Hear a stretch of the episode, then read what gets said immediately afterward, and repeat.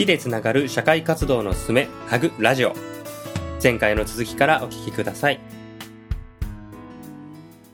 実際ともこさんその6年うん。やってきた中でその子供の成長とか、うん。なんて言うんだろう狙って成長を促すっていうこともあれば、うんうん。もう想定しなかった成長のもいっぱいあると思うんだけどなんかどういうようなこの子供のその成長を見てきたかっていうのをちょっと聞いてもいいですか？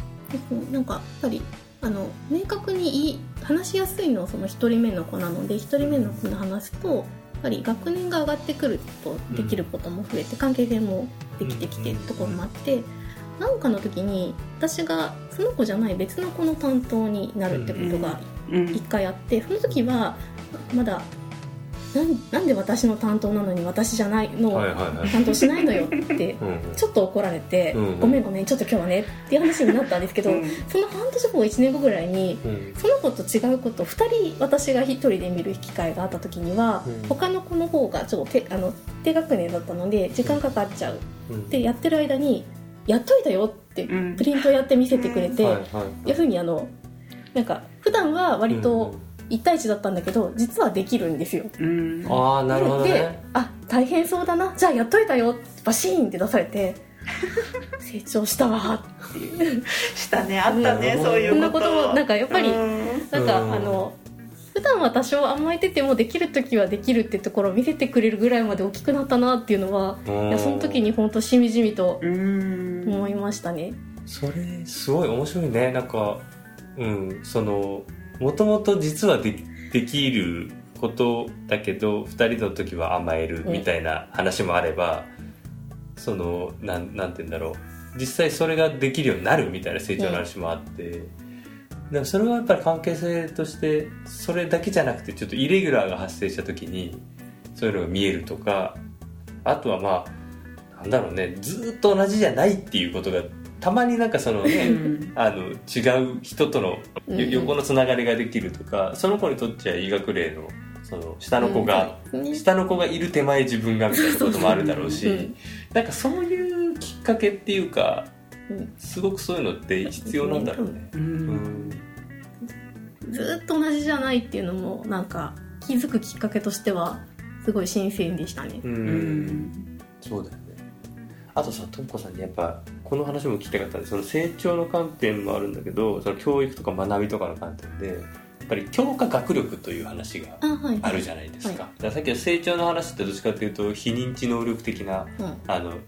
人としての成長みたいなところの話があったと思うんだけどその話とそのやっぱ強化学力をつけることうん。についてこの活動の中でどう考えるかっていうのって結構やっぱいつも悩ましい話だなと思ってて、うん。強化学力ってなんかその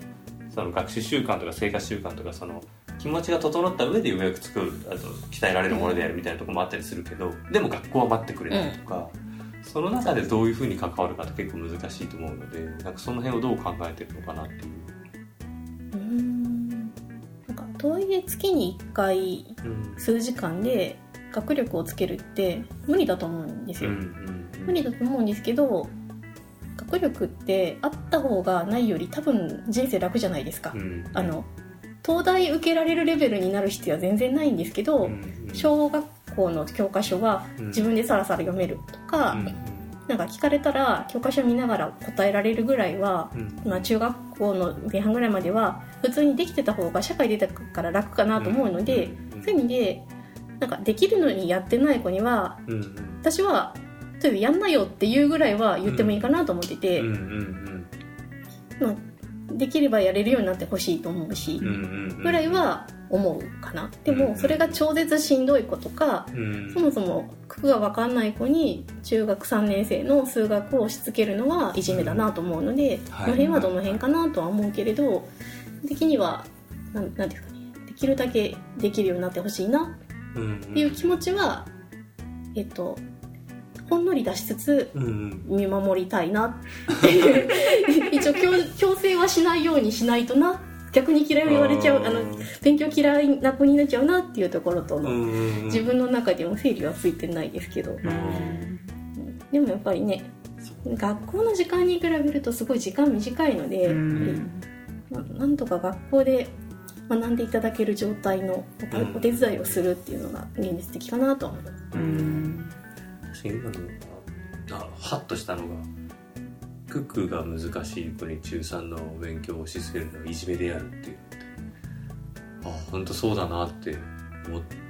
うん。たななんかでもあれだよね。そのとも子さんはその子にとってちょうどいいちょっとチャレンジっていうか、うん、そうです。そそこのアジャスト調整を常にしてるって感じなのか。でそれと期待をかけつつやれるでしょ？みたいな話をやりつつやれたらよかったねだしなんかそうやっぱそそこなのかな？プログラムの話と調整するっていう考え方をどこに置くのか、うん。ちょうどいいところに置いた方が方がいいこともあると思うんだけど、まあ、ちょちょいストレッチみたいな。ちょいチャレンジうん。できるところ？うん。ね、なんかあのちょっと優しいとこに置いてあげた方がいい子もいる、まあそうね。多分それぞれいて。私なんかとも子さんの関わりがすごい上手だなって思うのは今西説明の方で担当してくれてる子が結構その勉強じゃなくて絵を描きたいうん絵はすごい上手なので、結構まあ最初に鑑定性作れるまではしっかりそのお絵描きみたいなのをみんなでしてみたいなのやってたんだけど最近はその本を読みながら本の情景を絵にしてみようとか。あと絵を使って文章題をあの作ってみようとか、まあ、そういうふうにそのその子の好きなものとそのちょっとストレッチでできそうなものとこう掛け合わせてあの学びにつなげるみたいなことをとも子さんはすごいしてくれていて。そういう工夫がめっちゃとも子さんうまいなってすごいね。うん。いやそれってどうやって考えるんですか？それは1人目の子でもやってたんですけどなんかこうん。う例えばあやとちゃんととも子は3人でピクニックに行きます、うん。ピザいくらかピザでいくらジュースでいくら。でケーキをいくら分買いました。全部でいくらでしょう。でそれを3人でお金を出し合います。うん 3, 三人同じ金額にするといくらでしょうとかをうんガーってうん。書いて「はいはいはい埋めて」って出したりみたいうな、ん。それ嫌がんないの？それって。割と。おそれはなんでなんだろう？普通のその問題だったらうんそれが多分なんで市販の問題集ドリルとかでこう渡されると多分やらないでしょ、う。ん。でもなんかそこに工夫そのシーンがあるからなのか文脈があるからなのか、うん、割とそこであの漢字の書き取りのこう、うん。振り仮名だけ振って中開けといたりとか計算のところ開けといてもうん。あんまりそんなに嫌がられないですけどね、やろうよやろうよって言って。なんか彼女は彼女がそれに取り組めたのって私2つあると見立てていて、うん。えっと、1つはやっぱりそのとも子さんが私のために今ここで問題を作ってくれているっていうそのはいはい手作りだね。手作りな、うん。そうそう。でそれが嬉しいっていうのとね。あとねすごい人に興味関心がある子なので、そこに出てくる名前がこう私だったりマイマイだったりだとかみたいにこう知ってる大人の名前だとそれもちょっと楽しくなっちゃうみたいな、なるほどね、うん、なんかそこの2つが彼女についてはあったかもなっていうふうに。それなんかめちゃめちゃなんか重要だななんか。なんかさ、うん。そのいろんなまあ教育系のコンテンツとか作る時にさ、うん。その adaptive みたいな考え方があるんだけど、大体それってなんかこう難易度みたいな、うん。なんだけどその子の文脈っていうかその子の世界に adaptive みたいな話ってないなと思ってだからあの興味関心があるそそれこそポケモンでもいいしさ、うん。なんとかって入れたらその出てくる文章題のその主語うんとか、うん。その名詞とかがそれにこう切り替わるとかさ、うん。なんかそういう工夫だけでも全然違うのかもね、うん。かつそれがまあコンピューターでやるってことよりもやっぱり見てくれてる人がオリジナルで手作りしてくれるみたいなのって、より嬉しいんだろうなとう思うし、ん。そ一手間なんかもしんないねそうだね。うん。うん、なんか私たちの活動って結構その保育の保育の中で言われてる幼児教育の考え方にすごく近いなと思っていてそれもやっぱり子どもの興味関心が真ん中にあってうん。それを広げていく。で広げていく中でそこの中にこういろんな学びが自然と生まれていく。うん。で結果的に子どもが力をついていくっていうことをこの保育の世界ではそれを信じながら子どもたちに日々関わりをうん。していっているんだけどなんか私たちもその子どもの興味関心が真ん中にあるとかなんかそのそこの中でこう関わり続ける中で子どもたちがきっと伸びていくのである伸び伸びる力があるのであるって信じながら関わるとかうん。なんかそういう風な考え方が結構ね近いなみたいなことは最近ちょっとその保育系のことを学んでる中ですごい感じるなって思った。うん。確かに学校とかそのいわゆる履修主義のさ、うん。カリキュラムベースの学習って学校とかでやってたりするわけで、うん。まあ、あとは必要だったら塾でもやってくるわけで、そこと同じことをやってもねみたいなとこあるよね、うん。それはそっちで必要なことで。一方ででもそれに取り組むためにはもっとその子に合ったその子オリエンティッドなこう興味関心を沸かせるようななんかその復習支援みたいなあり方ってあるんだろうなっていうのとまさに今やってるのってだからあれなんだよね。その履修主義とそうじゃないなんかこの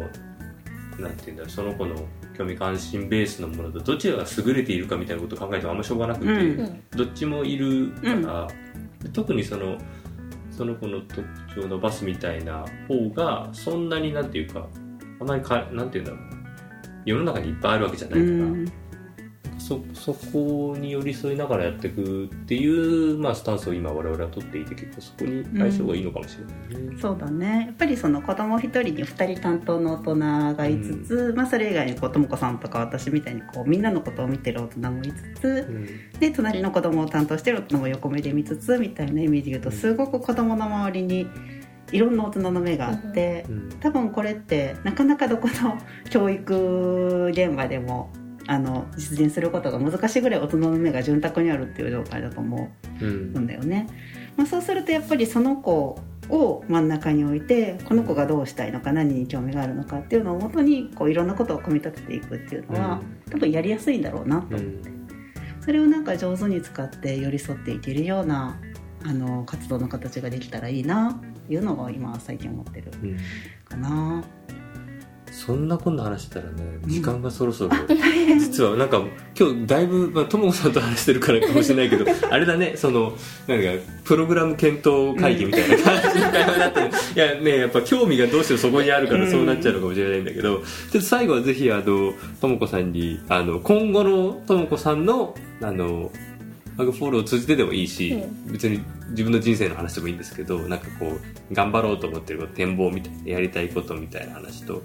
あとぜひリスナーの皆さんになんか一言メッセージいただければなと思うんですけどいかがでしょうか？うん。個人的にはなんかあんもあんあんまり頑張らずにうんうん。楽しくぬるぬると生きていきたいなと思ってるんですけど うんうん。あのハグホールに関して言うとやっぱりできるだけなんか一人でも多くの大人の人に、うん。あなんかちょっとやってみてよかったなって思ってもらえるようなうんうんうんのが増えるとなんかいいなって思ってます、うんうん